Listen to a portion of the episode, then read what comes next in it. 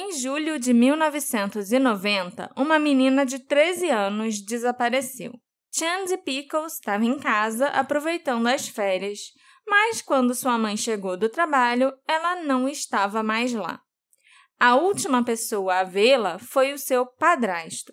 E, curiosamente, esse padrasto também tinha sido a última pessoa a ver uma mulher que foi assassinada mais de 10 anos antes.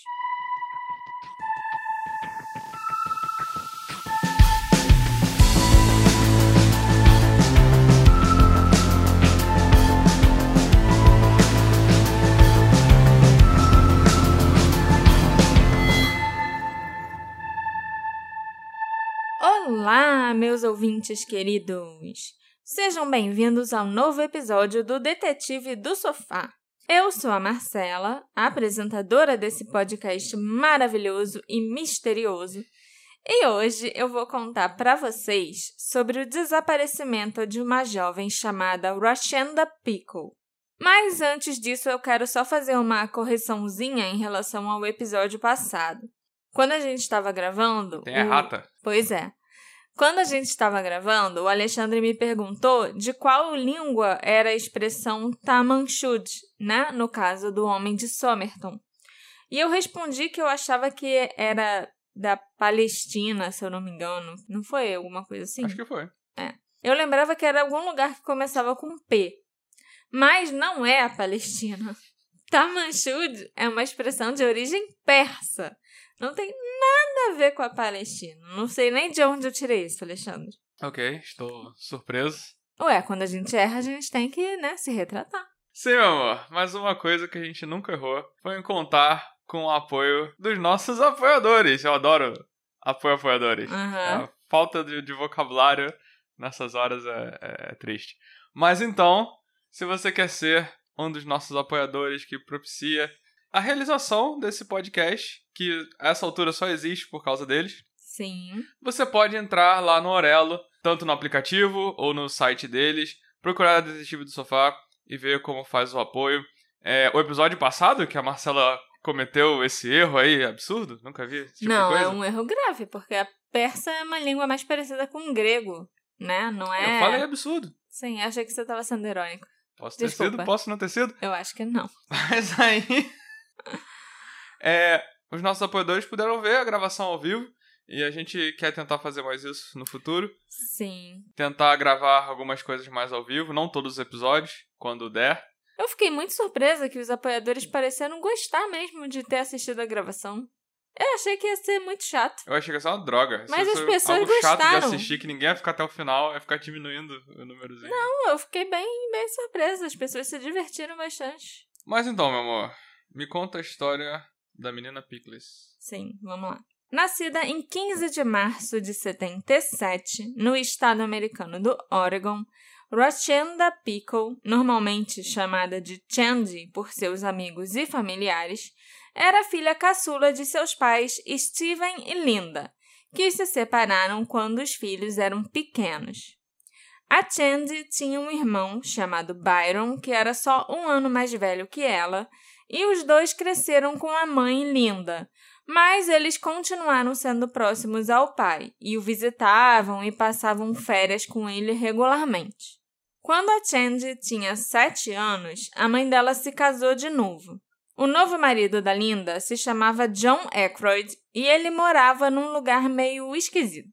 Como ele trabalhava como mecânico para a Highway Division, que era uma empresa que tomava conta das estradas, né, americanas aqui, a concessionária que tomava conta das estradas, o John tinha uma casinha no complexo de manutenção de rodovias do Oregon. O local era bem isolado e ficava no cruzamento das rodovias 20 e 22. Em volta das 12 casinhas do complexo tinha só o deserto, e a maioria das pessoas que morava ali eram homens de meia idade que também trabalhavam na manutenção das rodovias. Não havia quase nenhuma outra mulher naquele local e muito menos outras crianças. Era tudo homens de meia idade que precisava de muito local para enterrar seus corpos? Olha, você pode estar certo. Não vou falar sobre os outros homens que moravam lá porque eu nem conhecia, né? mas talvez sobre um deles você tivesse certo. As cidades mais próximas da casa do John eram Portland, a 240 quilômetros de distância, e Eugene, que ficava a 128 quilômetros. Então, se eles precisassem sair para comprar pão, por exemplo, eles tinham que pegar o carro e dirigir por pelo menos meia hora. Que meia hora é essa, hein? Meia hora voada. Não, aí ali eu falei onde ficavam as cidades, né? Mas na beira da. Não, na beira da estrada tinha uns postos, umas lojas de conveniência entendi, e tal, entendi. entendeu? Mas o, o lugar mais próximo da casa era pelo menos a meia hora de carro. E foi nesse lugar aí, super afastado da civilização, que a Linda foi morar depois de casar com o John. E ela levou os dois filhos para morarem com eles também. Então, a Chandy viveu ali com o irmão Byron, a mãe Linda e o padrasto John, naquela casinha que ficava na beira da estrada, no cruzamento de duas rodovias cercada por quilômetros e quilômetros de deserto. O novo padrasto da Chandy e do Byron, o John, já morava naquele local há mais de 10 anos quando a família da Linda foi morar com ele. O relacionamento da Linda com o John era um pouquinho diferente, porque eles se divorciaram só um ano depois do casamento, mas continuaram vivendo juntos e sendo um casal mesmo, em todos os sentidos da palavra só não eram casados mais no papel. Apesar de terem estranhado no começo, a família acabou se acostumando a morar naquela casa, num lugar bem sossegado e que ao mesmo tempo não era tão sossegado assim, porque passavam carros dia e noite. E muita gente procurava o John quando o carro dava problema. A Chandy e o Byron gostavam de ter aquele deserto enorme para explorar. Era como se o quintal deles não tivesse fim. Mas ela era bem cautelosa e ela nunca se aventurava muito longe na floresta se o irmão não estivesse junto com ela. A Chandy e o Byron eram melhores amigos e ele era muito protetor com ela. E a Chandy também era muito próxima da mãe, a Linda. Durante o verão de 1990, quando a Chandy tinha 13 anos, ela e o Byron foram passar algumas semanas com o pai, Steven, na cidade de Medford. Mas, em meados de julho, a Chandy começou a sentir saudade de casa. Então, ela resolveu voltar para a casa da mãe. Mas o Byron não quis voltar com ela. Ele ficou na casa do pai e a Chandy voltou sozinha. Ele se arrepende até hoje de não ter voltado para casa com ela. No dia 10 de julho de 1990, dois dias depois da Chandy voltar para casa da mãe e do padrasto, ela foi acordada pela mãe por volta das 5 da manhã. A Linda estava se arrumando para ir para o trabalho, ela era arrumadeira de um hotel e ela queria ajuda para arrumar o cabelo. Estranhamente, enquanto ela ajudava a mãe a se arrumar, a Chandy pedia para que a Linda não fosse para o trabalho e ficasse em casa com ela naquele dia. Mas a mãe não deu muita atenção e foi trabalhar normalmente. A última vez que a Linda viu a filha foi por volta das seis da manhã, quando ela saiu para trabalhar e a Chandy ficou assistindo televisão. Ela deu algumas tarefas para a filha fazer, passar o aspirador na casa, colocar as louças na lava-louça e tal. Depois, as duas se despediram, disseram eu te amo, e a Linda e o marido John saíram para trabalhar. A Chandy ficou sozinha em casa depois que a mãe e o padrasto saíram. E os dois só deveriam voltar no fim da tarde. Mas, às nove e meia da manhã, no horário do seu intervalo, o John apareceu em casa. Quando John chegou, a Chandy estava no sofá da sala, de pijama, assistindo desenhos animados com os gatinhos da família aninhados em seu colo. Ele perguntou se ela queria dar um passeio com ele para tirar algumas fotos de veados na floresta, mas ela recusou e disse que tinha algumas tarefas para fazer em casa.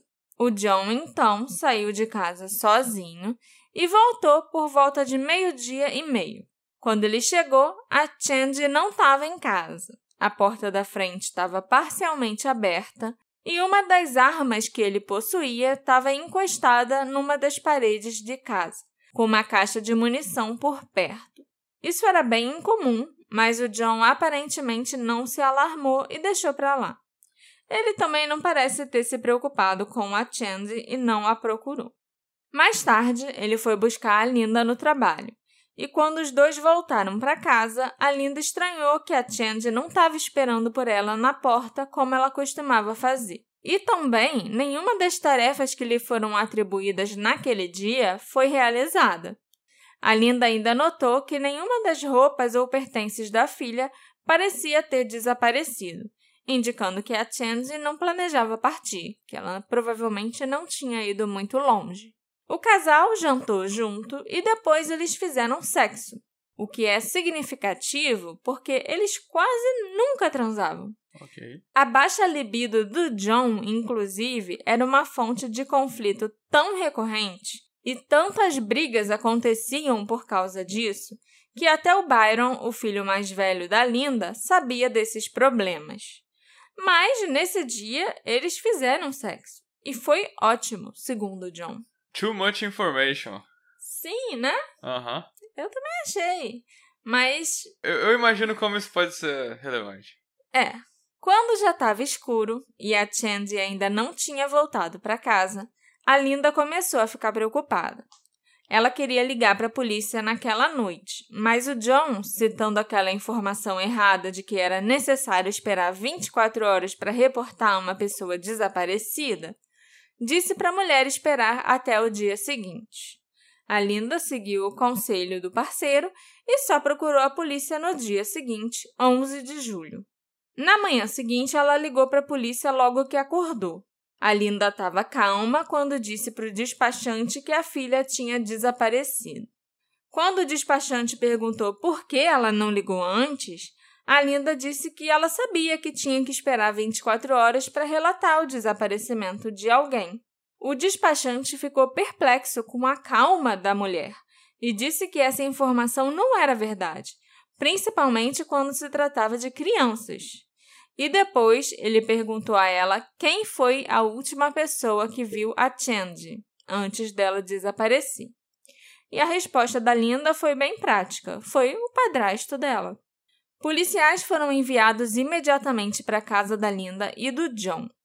Mas as buscas pela Chandy só começaram no dia 12 de julho, porque os policiais do gabinete do xerife do condado de Lynn resolveram procurar o pai da Chandy, o Steven, que morava na cidade de Medford. A Chandy tinha visitado o pai pouco antes de desaparecer. Ela tinha chegado em casa fazia dois dias. Uhum. E inicialmente foi teorizado pela polícia que ela podia ter fugido para a casa dele. Mas os investigadores eliminaram rapidamente essa possibilidade, já que o pai e o irmão da Chandy não a tinham visto desde que ela foi embora. E, surpreendentemente, a polícia também eliminou bem rápido a hipótese da Chandy ter fugido de casa. Olha aí. Né? Isso é tão raro. Todo mundo vê que um adolescente sumiu. Ah, fugiu. Não, é, é engraçado. Tipo, a gente tá no início do episódio, mas a polícia até agora não errou, sabe? Aham. Uhum. É porque o despachante não falou, não, senhora, você não, não pode ligar agora. Ele meio que deu uma bronca, falou, não, sim, podia sim, era sim. pra ter ligado, pelo amor de Deus. Exatamente. Um dos principais fatores que, segundo a polícia, comprovavam que a Chandy não tinha fugido era o fato de nenhum dos seus pertences ter desaparecido. Se ela tivesse fugido, ela não tinha levado nada com ela. Até o pijama que ela foi vista usando pela última vez foi encontrado em seu quarto. Na verdade, a única roupa que parecia estar faltando era uma calça de moletom preta e uma camiseta branca do New Kids on the Block. Então, foi teorizado que ela estava usando esses itens quando desapareceu. Essa... Ela tirou o pijama, trocou de roupa e saiu por algum motivo. É a segunda vez que New Kids on the Block aparece num episódio nosso. Sim. Tô começando a suspeitar de alguma coisa. Dos membros da banda? Muita coincidência. Muita coincidência. Será que é coincidência mesmo? Pelo menos aqui era 1990. Eles ainda eram muito famosos nessa época. No outro caso da Asha, a camisa apareceu, sei lá, 2000, 2001. Uhum. E eles já, ne- acho que nem existiam mais. Não eram mais kids. Não. Então é mais esquisito. Aqui era mais normal, adolescente gostada no Kids on the Block. A Linda também contou para os investigadores que ela não acreditava que a Chandy ia fugir porque as duas tinham feito planos de saírem juntas para comprar roupas novas para a Chandy ir para a escola no próximo domingo. Então a mãe e filha já tinham combinado um passeiozinho Uhum. entre elas, né? E a Chandy estava muito ansiosa para sair só com a mãe, ter um, uma- um dia de meninas com a mãe. E a Linda também tinha certeza que se a filha resolvesse fugir, levaria com ela sua maquiagem e algumas peças de roupa preferidas. A Chandy era louca por maquiagem, nunca que ela ia fugir e largar a maquiagem dela em casa. Os próximos dias foram de extensas buscas na área ao redor da casa onde a Chandy morava com a mãe, o irmão e o padrasto. Na semana seguinte, os condados vizinhos também começaram a realizar buscas pela Chandy. Policiais e membros do Explorer Post, um grupo de busca e resgate da região, procuraram por sinais dela nas florestas vizinhas, enquanto um helicóptero do condado de Lynn fazia buscas aéreas. O tenente Daryl James chegou a dar uma entrevista na época afirmando que estava extremamente frustrado, porque ele acreditava que, mesmo que ele não encontrasse a menina, eles iam encontrar alguma peça de roupa, um sapato, alguma coisa relevante. Mas os policiais não encontraram nenhum sinal de movimento humano, nenhum rastro, nenhuma pegada, nem nada parecido. Esse esforço de busca em parceria com os outros condados terminou alguns dias depois do desaparecimento, quando ficou claro que não havia nada para ser encontrado.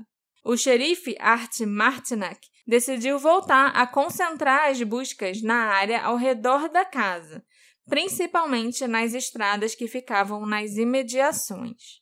Essas buscas continuaram nas próximas duas semanas, mas as autoridades não conseguiram descobrir nenhum vestígio da adolescente de 13 anos desaparecida.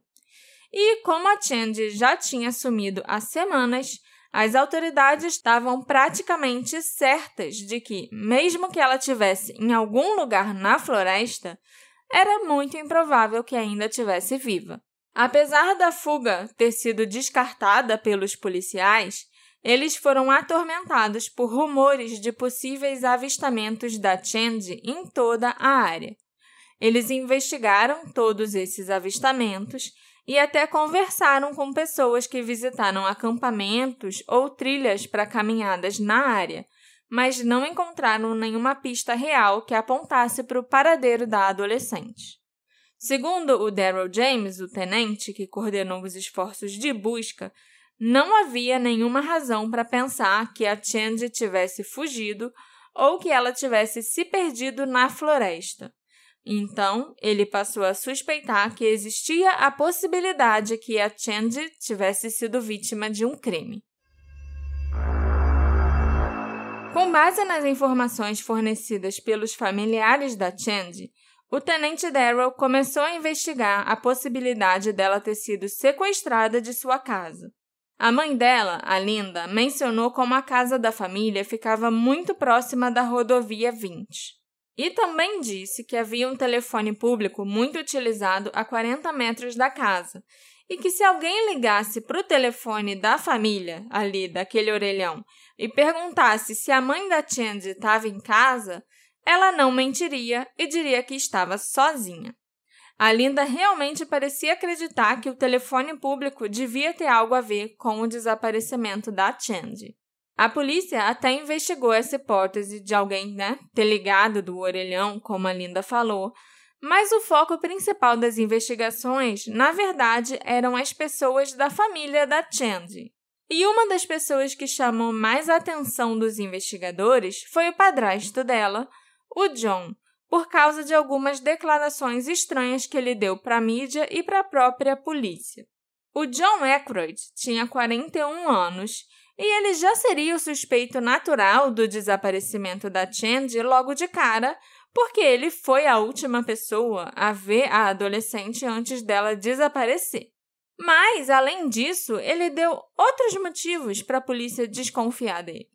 Os investigadores já conheciam o John por causa da conexão dele com outro caso ainda não resolvido naquela época: o desaparecimento e assassinato de uma mulher chamada Kay Turner na véspera de Natal de 1978. O John também foi uma das últimas pessoas a ver essa mulher viva. E pior ainda, foi o John quem encontrou os restos mortais dela oito meses depois que ela desapareceu.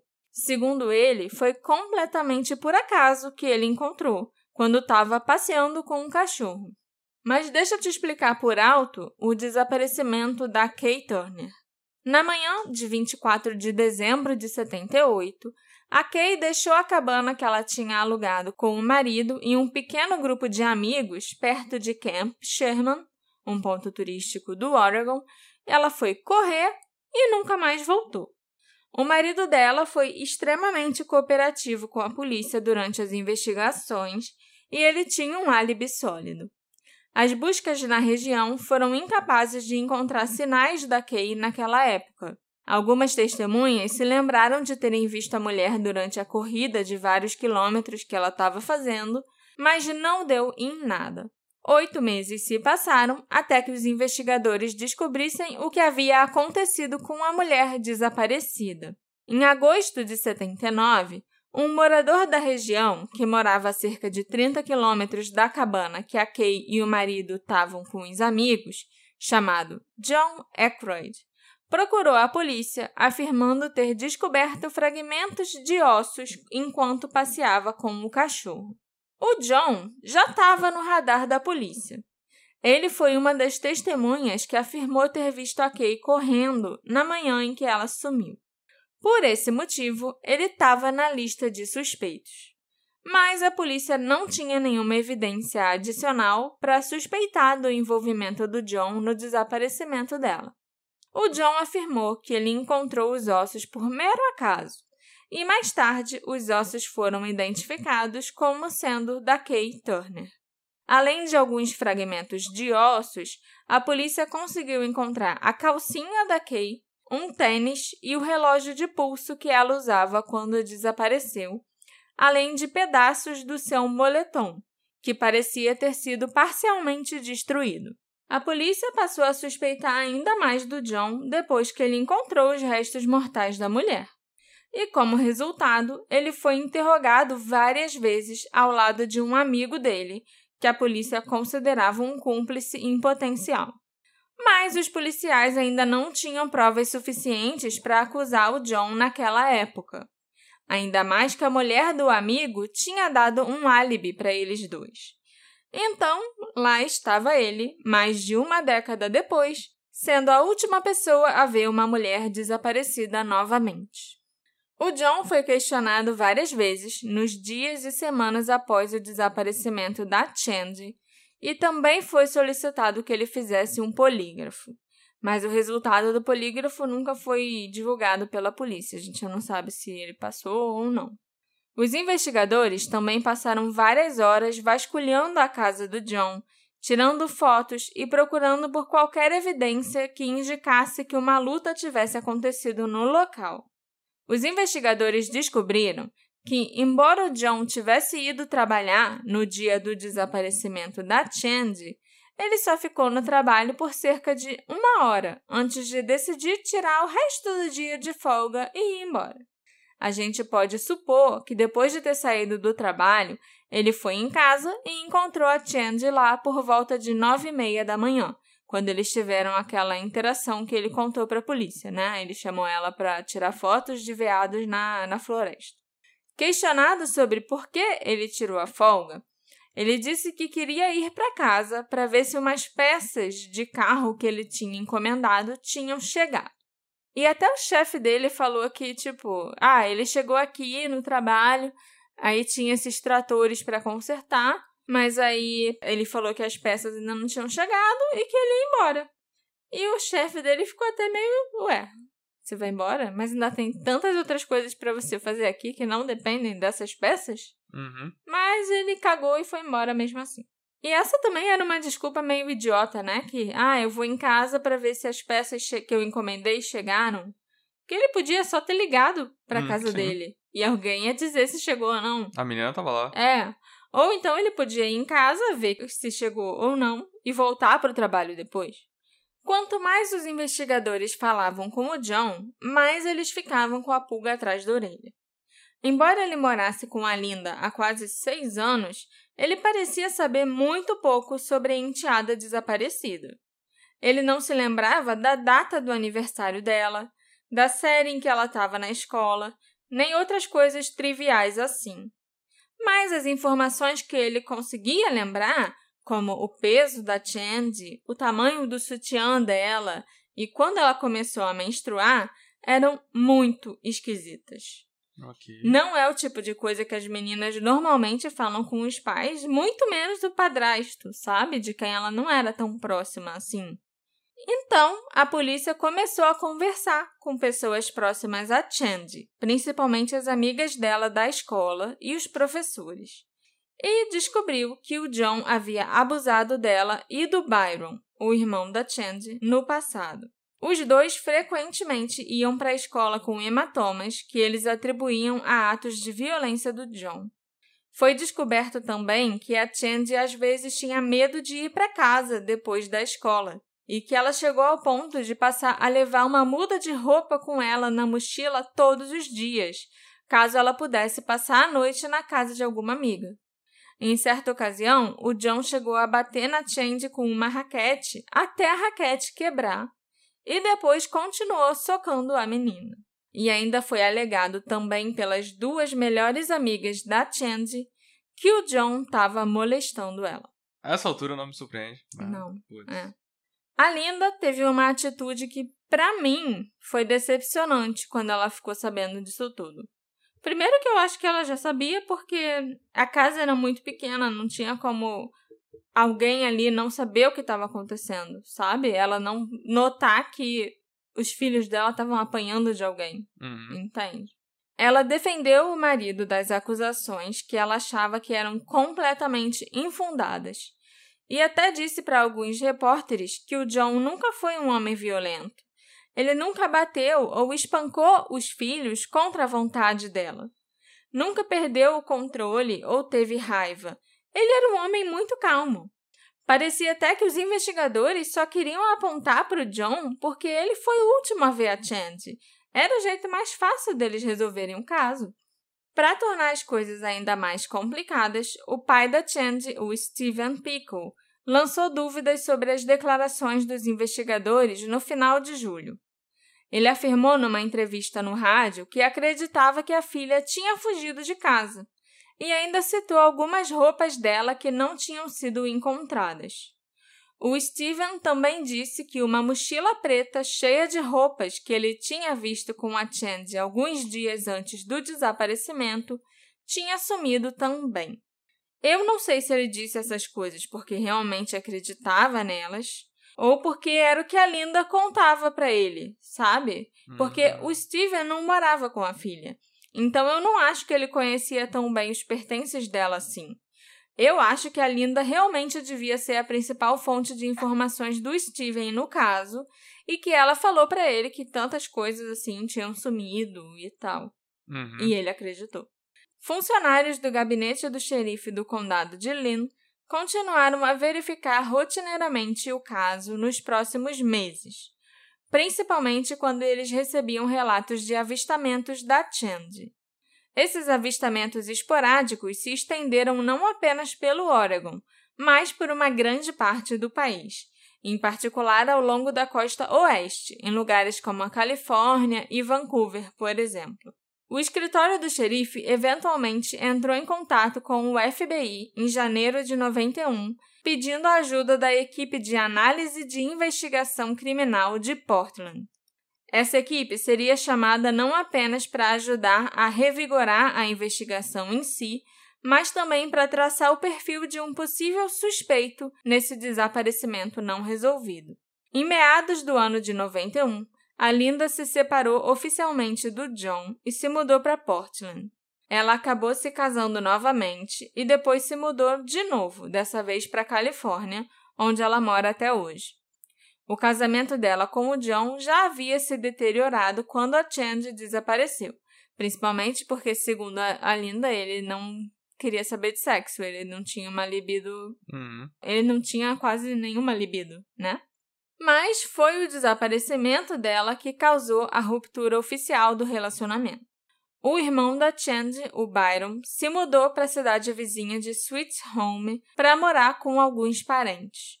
Ele não queria mais morar na casa da mãe e do padrasto, e o pai deles se mudou para o Alasca, porque queria ficar longe disso tudo que estava acontecendo. Então, o coitado do Byron acabou indo morar com os parentes do pai. Caraca. Mas, alguns anos depois, o pai acabou resolvendo voltar para ficar perto da família, principalmente do filho. Então, o Byron teve aí algum tipo de apoio. Os detetives se recusaram a deixar que o desaparecimento da Change se tornasse um caso arquivado e continuavam a trabalhar nele regularmente, mesmo fazendo pouco ou nenhum progresso. Prepare-se para mergulhar no mundo sombrio e fascinante dos crimes reais. O podcast Composição de um Crime vai te deixar vidrado do início ao fim com uma experiência única, onde os detalhes mais obscuros sobre assassinatos, conspirações e serial killers ganham vida. Se você, assim como eu, adora histórias intrigantes de crimes reais e busca desvendar os segredos por trás dos crimes mais complexos, esse é o podcast que vai te viciar. Composição de um Crime está em todas as plataformas de áudio. Escolha a sua e dê o play. Após a separação do John e da Linda, o John continuou vivendo a vida dele quase exatamente como antes.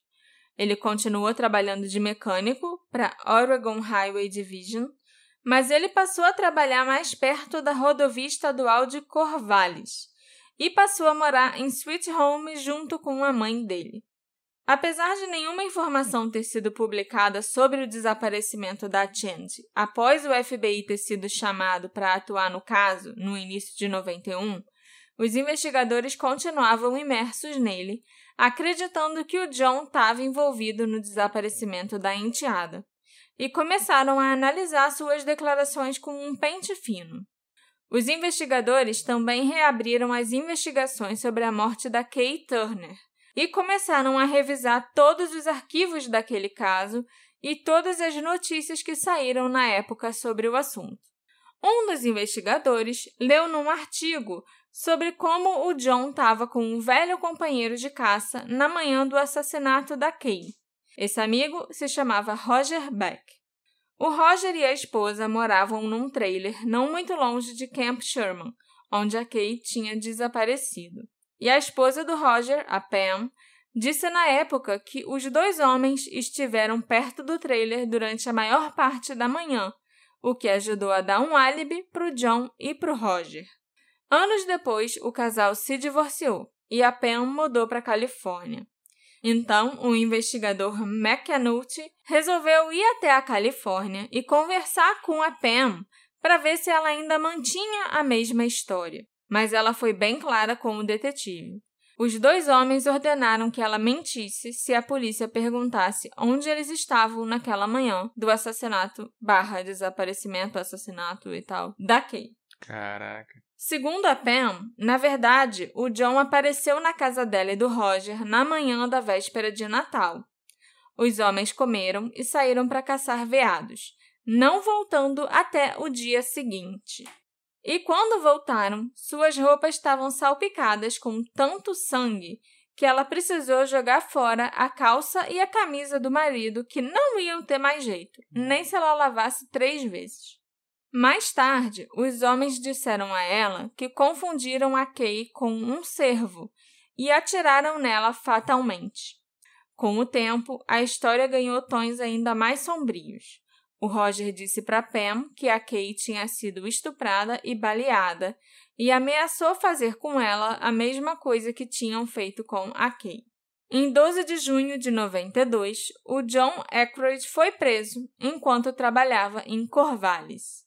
Graças a essa descoberta, né? E a Pam finalmente ter, Ter falado, contado né? a verdade e não se sentir mais tão ameaçada assim por eles, que já estavam mais velhos e caquéticos. O John foi acusado de duas acusações de homicídio premeditado e três acusações de homicídio simples, além de ser acusado de conspirar para sequestrar, estuprar e assassinar a Kay Turner quase duas décadas antes. O Roger Beck também foi acusado. Peraí, essas acusações. Então, Essa matemática eu- não tá batendo. Sim, eu vou explicar. Os dois homens estavam sendo acusados só pela morte da Kay. Mas, apesar de serem acusados de um assassinato, né, de uma pessoa só, eles receberam cinco acusações diferentes. Uma para cada teoria que a promotoria tinha no caso. Tinham duas teorias que o assassinato tinha sido premeditado, que o John estava stalkeando, perseguindo Uhum. a Kay. Ou então que ele viu ela correndo quando estava indo para casa do amigo e aí decidiu que ia matar. Uhum. E aí tinham duas acusações premeditadas. E tinha três acusações que falavam que, ah, não, caso não seja premeditado, se ele tiver visto ela e resolveu matar e fazer alguma coisa, então tem essas outras três acusações aqui. Tudo para garantir que eles fossem condenados de algum jeito por alguma das, das, Teorias. das teorias, entendeu? Eu não sabia nem que isso era possível. É bagunça. Pois é. Durante o processo que se seguiu, os advogados de defesa argumentaram que o John tinha um raciocínio lento e tinha uma deficiência mental a ponto de não conseguir compreender as perguntas feitas pelos investigadores. Coitado dele. Mas os promotores argumentaram que o John não apenas deu declarações contraditórias a perguntas que ele entendia perfeitamente, mas também mentiu sobre certos detalhes para desviar as suspeitas de si mesmo. Inclusive, foi por isso que ele também levou a polícia ao corpo da Kay oito meses após o assassinato. Ele queria tentar obter o dinheiro da recompensa oferecida na época. É numa dessa que eu acho que o cara tinha raciocínio lento mesmo. Não é? Ele ok, achou né? que levar o corpo pra polícia ia tirar as suspeitas dele. É, que ele ia ganhar o dinheiro, pelo menos. Ainda ia ganhar o dinheiro. Durante os interrogatórios, o John também disse aos investigadores que a Kay provavelmente foi esfaqueada e morta a tiros, o que foi posteriormente confirmado por testes realizados anos após o assassinato. Um exame forense das roupas da Kay revelou que foi exatamente isso que aconteceu com ela, da maneira exata descrita pelo John Aykroyd. Também surgiram aí nesse julgamento várias pessoas que falavam que tinham sido ameaçadas pelo John e pelo Roger. E teve uma mulher que disse que naquele dia estava andando de bicicleta e o John apareceu, apontou uma arma para ela e mandou ela descer da bicicleta. Ela ficou com muito medo e ao invés de descer, ela pedalou mais rápido ainda para fugir dele. E essa mulher conseguiu escapar e foi encontrada para prestar depoimento nesse dia, comprovando que ele tinha mais intenções, que ele estava com uma arma, né, que ele queria Uhum. Fazer alguma coisa com ela. Como ela fugiu, ele fez com a Kay. Após o julgamento de quatro semanas, no ano de 1993, o John foi condenado pela morte da Kay e recebeu cinco sentenças de prisão perpétua sem possibilidade de condicional. O Roger também foi condenado e recebeu a mesma pena. Peraí. As cinco acusações. se- não, não foram as cinco acusações de homicídio que Ah, deram tá. as cinco prisões perpétuas, não. Foi uma acusação de homicídio premeditado, acusação de sequestro, acusação de estupro e alguma outra. Outras duas acusações que agora eu não tô me lembrando exatamente. Entendi. Mas eram coisas mais técnicas, sabe? Uhum. Não foram cinco acusações de homicídio, Porra. não. Busy Needing. Foi ótimo que o assassinato da Kay tenha sido resolvido. A família dela com certeza ficou muito satisfeita. Mas isso não trouxe consolo para a família da Chandy, que ainda estava desaparecida. A polícia ainda não havia descoberto nenhum sinal do seu paradeiro. É, pelo que eu entendi, o assassinato da Kay foi resolvido porque o pessoal correu atrás Porque reinvestigaram depois do desaparecimento estranho Da da, Chandy. Chandy, né? Examinando suas anotações dos interrogatórios do John, os investigadores ficaram perturbados com como os dois casos eram quase idênticos. O John foi a última pessoa a ver as duas mulheres. Ele forneceu aos investigadores informações conflitantes e muito preocupantes, e se envolveu nas equipes de busca e na investigação. E então, quando questionado, ofereceu suposições bem específicas em relação ao destino das vítimas. No caso da Kay, o John disse que ele imaginou que a mulher tinha sido baleada, estuprada, esfaqueada até a morte.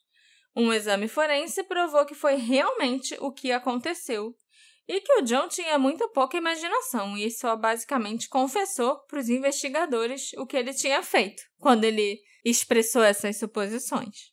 Já no caso da Chandy, o John disse para os investigadores que ela tinha sido largada e enterrada na mata ou ameaçada com uma faca, amarrada e amordaçada, e que teve o corpo enrolado em plástico, em sacos plásticos de lixo, aqueles sacos pretos.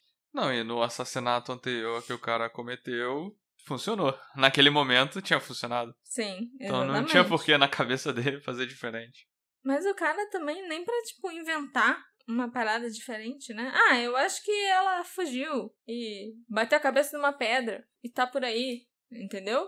Em março de 96, a polícia investigou as origens de um pedaço de um crânio que foi encontrado perto de Crawfordsville, a cerca de 80 quilômetros de onde a Chandy foi vista com vida pela última vez.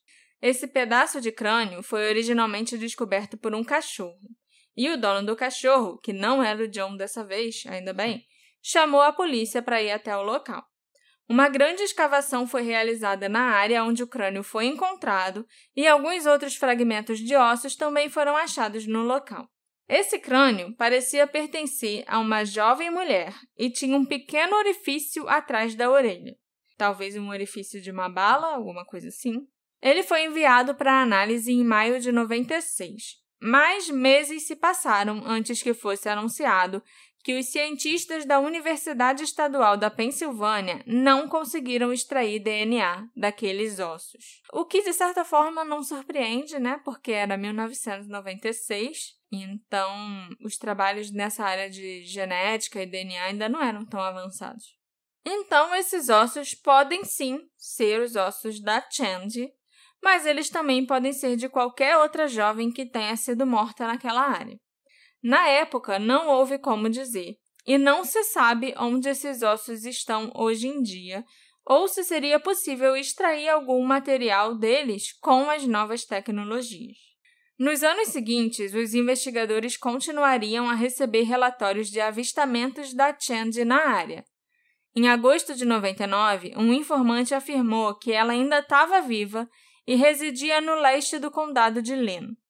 A polícia investigou essa informação e descobriu que a jovem em questão era parente da Chanty e se parecia com ela, mas não era ela. Esse avistamento ajudou a despertar algum interesse no caso quase uma década depois, mas infelizmente a empolgação durou relativamente pouco. Durante anos, o John continuou afirmando que não tinha nada a ver com o desaparecimento da enteada. Ele falava para os investigadores, familiares da Chandy, para qualquer um que o questionasse, que ele não sabia o que havia acontecido com ela. E continuou alegando inocência em ambos os casos, tanto da Chandy quanto no da Kay, pelo qual ele já tinha sido considerado culpado. Mas, em 3 de abril de 2013, quase 23 anos após o desaparecimento da Chandy, o John foi acusado de assassinato pelos promotores do condado de Lynn. Quando questionados sobre o que inspirou essa mudança depois de tantos anos de inatividade, eles afirmaram que os avanços nos testes de DNA levaram a essa decisão e que mais detalhes viriam no julgamento. Como os investigadores ainda não tinham descoberto nenhum vestígio físico da Chandy, os promotores estavam preparados para um caso de homicídio sem corpo, que exigiria provas de que a vítima não estava mais viva. Esse tipo de caso e de julgamento é bem mais complicado e muito mais difícil de conseguir uma condenação. Então, ou os promotores estavam sendo bem corajosos, ou eles tinham alguma carta na manga. Nos meses seguintes, várias audiências preliminares foram realizadas, mas o John não compareceu a nenhuma delas por causa de alguns problemas de saúde. Mas essas audiências terminaram abruptamente em 4 de outubro de 2013, quando John solicitou, através de seus advogados, que a data do julgamento fosse marcada de uma vez e que acontecesse o mais rápido possível, porque ele estava piorando. Aí, Alexandre, você me pergunta: Ah, Marcela, para quando foi marcado o julgamento e o que, que aconteceu nele? Ah, Marcela, para quando foi marcado o julgamento e o que aconteceu nele? Obrigada. O julgamento nunca aconteceu. Três anos se passaram e o caso e o julgamento simplesmente desapareceram das manchetes. Ele continuava sendo considerado um caso em aberto e sem solução, e nada mais aconteceu em relação ao julgamento. Não teve novas audiências, a data não foi marcada, foi como se tivessem esquecido daquele caso e daquele do John e do julgamento. Então, no final de dezembro de 2016, foi comunicado pela penitenciária que o John Aykroyd, que estava com 67 anos e sofrendo de vários problemas de saúde, faleceu por causa de doenças cardíacas dentro da cela na prisão.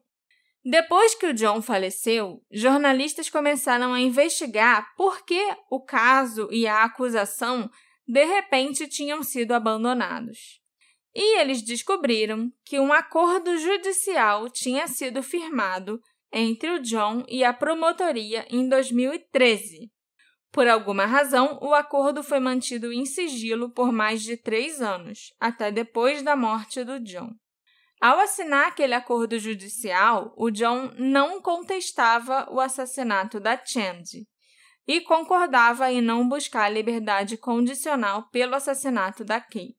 Ele também recusava a libertação, mesmo que ele se tornasse elegível para ser solto. O John deveria ter sido condenado pelo crime do assassinato da Chandy, mas os advogados envolvidos, por algum motivo, concordaram em suspender a sentença por tempo indeterminado, o que significa que o John nunca recebeu nenhuma sentença real por esse crime, mesmo com esse acordo tendo sido assinado. Quando ele morreu em 2016, o caso ainda estava suspenso e as acusações de homicídio apresentadas em 2013 foram definitivamente arquivadas. Embora o acordo tenha fornecido algum tipo de encerramento para o caso, o John nunca foi obrigado a fornecer qualquer tipo de prova. Ele não foi obrigado a fornecer a localização dos restos mortais da Chandy nem nada parecido, e também nunca deu detalhes específicos do crime em si, né, do que teria acontecido com ela pelo menos não que a gente saiba. E o acordo também não foi uma confissão de culpa. Ele não é uma confirmação oficial que foi o John quem cometeu o crime. É, na verdade, uma recusa em negar que ele tinha cometido o crime, se é que isso faz sentido. Uhum. Os promotores alegaram que o acordo teria mantido John atrás das grades pelo resto da vida dele, o que não faz nenhum sentido, porque ele já ia ficar atrás das grades o resto da vida. O homem estava cumprindo cinco sentenças de prisão perpétua sem chance de condicional pelo assassinato da Kay. E ainda estava super doente. Todo mundo sabia que ele estava doente, que ele ia morrer logo. Então eu acho que tinha alguma coisa por trás desse acordo que ainda não foi descoberta por ninguém porque eu não consigo enxergar uma vantagem para nenhum dos dois lados no acordo que foi firmado, nem para a promotoria, nem para o John. Sem contar que ele também já estava com vários problemas de saúde quando a acusação e o acordo foram feitos. Então, de que, que ia adiantar para ele? Assinar esse acordo e talvez receber uma outra pena, sabe? É, e nunca poder sair de verdade. E, tipo. Você acha que tem alguma coisa faltando eu não história? sei, com certeza. Além disso, a gente só sabe da existência desse acordo porque ele foi descoberto por jornalistas que estavam investigando o caso depois que o John já tinha morrido. Não foi a promotoria que anunciou que um acordo tinha sido feito. E a razão pela qual o acordo permaneceu confidencial por mais de três anos também nunca foi determinada. E só é conhecida pelas pessoas que estavam no tribunal naquele dia 4 de outubro de 2013. O paradeiro da Chandy Pickle nunca foi determinado e nenhum de seus amigos, familiares ou conhecidos a viram depois de 10 de julho de 1990. Por mais de três décadas, as pessoas só podem tentar imaginar onde ela está, como ela está, se ela está viva ou morta, como ela morreu. A maioria das pessoas que conheceu a Chandy e que se interessa por esse caso concorda que o John deve ter sido a pessoa responsável pelo desaparecimento e provável assassinato dela, sim. Felizmente, ele foi preso pouco depois que isso aconteceu, mesmo que tenha sido por um caso diferente, e passou o resto da vida na prisão. O que é muito triste é que é bem provável que o John tenha cometido outros crimes antes de ter sido pego. A gente sabe que ele foi o responsável pelo estupro de uma mulher chamada Marlene Gabrielson em 1977. A Marlene identificou o John como seu agressor na época, mas a polícia não o acusou de estupro porque ele disse que a relação foi consensual. Se os policiais tivessem acreditado na Marlene, talvez esses outros crimes fossem evitados. Talvez a Chandy nunca tivesse desaparecido e a Kay ainda tivesse viva. Esse crime, esse estupro, a gente tem certeza que foi ele que cometeu. E além disso, ainda tem vários outros crimes dos quais o John é um suspeito, como os assassinatos de duas mulheres chamadas Sheila Swanson e Melissa Sanders, duas adolescentes cujos corpos foram encontrados meses após o desaparecimento inicial e ambas foram vistas com o John pouco tempo antes das suas mortes. Caraca. Ele também está implicado em vários outros crimes semelhantes naquela área que datam de meados da década de 70. Mas assim como no caso da Chandy, o John foi para o túmulo e carregou as respostas com ele. Quase 33 anos já se passaram desde que a Chandy foi vista pela última vez. As pessoas continuam cheias de perguntas sem respostas até hoje, principalmente o irmão dela, o Byron, e a mãe, a Linda. Até que ela seja encontrada e que a gente confirme que ela morreu, que a gente saiba como ela morreu e por que aquele acordo foi feito entre o John e a promotoria, o caso da Chandy continuará sem solução e ela não poderá descansar em paz. Esse episódio foi feito graças ao apoio da querida Andressa Barbosa. Muito obrigada pelo seu apoio, Andressa. Sem você, o caso da Chandy não estaria ganhando visibilidade aqui no podcast. Se você também quiser se tornar um apoiador do Detetive do Sofá, fazer parte do nosso grupo do Telegram, assistir gravação de episódio, ganhar agradecimento nos episódios também, entra lá no Orelo e apoia a gente. O que você achou desse caso? Você também ficou curioso não só com o que aconteceu com a Chandy, mas também com os aspectos jurídicos do caso? Por que um homem que estava quase morrendo ia abrir mão de negar que cometeu um crime? E por que a promotoria faria um acordo para manter na prisão um homem que já está cumprindo cinco sentenças de prisão perpétua? Tem alguma peça desse quebra-cabeça faltando.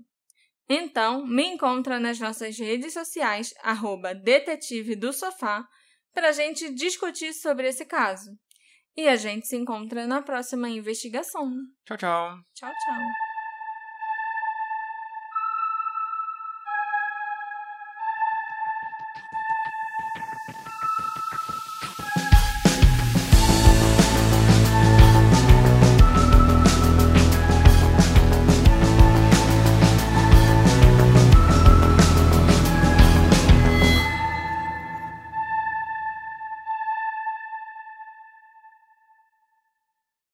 Prepare-se para mergulhar no mundo sombrio e fascinante dos crimes reais. O podcast Composição de um Crime vai te deixar vidrado do início ao fim com uma experiência única, onde os detalhes mais obscuros sobre assassinatos, conspirações e serial killers ganham vida. Se você, assim como eu, adora histórias intrigantes de crimes reais e busca desvendar os segredos por trás dos crimes mais complexos, esse é o podcast que vai te viciar.